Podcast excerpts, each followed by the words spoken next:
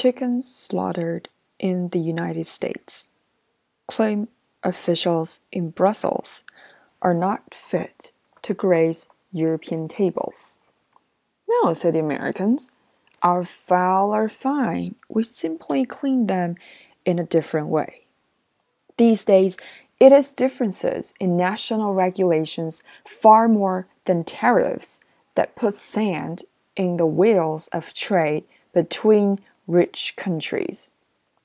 It is not just farmers who are complaining. An electric razor that meets the European Union's safety standards must be approved by American testers before it can be sold in the United States. An American made dialysis machine needs the EU's OK before it hits the market in Europe. As it happens, a razor that is safe in Europe is unlikely to electrocute Americans. So, ask businesses on both sides of the Atlantic why have two lots of tests where one would do?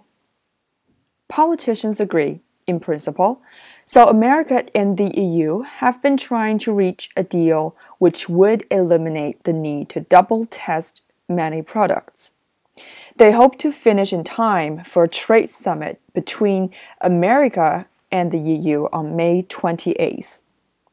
Although negotiators are optimistic, the details are complex enough that they may be hard pressed to get a deal at all. Why? One difficulty is to construct the agreements. The Americans would happily reach one accord on standards for medical devices and then hammer out different pacts covering, say, electronic goods and drug manufacturing. The EU, following fine continental traditions, wants agreement on general principles, which could be applied to many types of products and perhaps extended to other countries.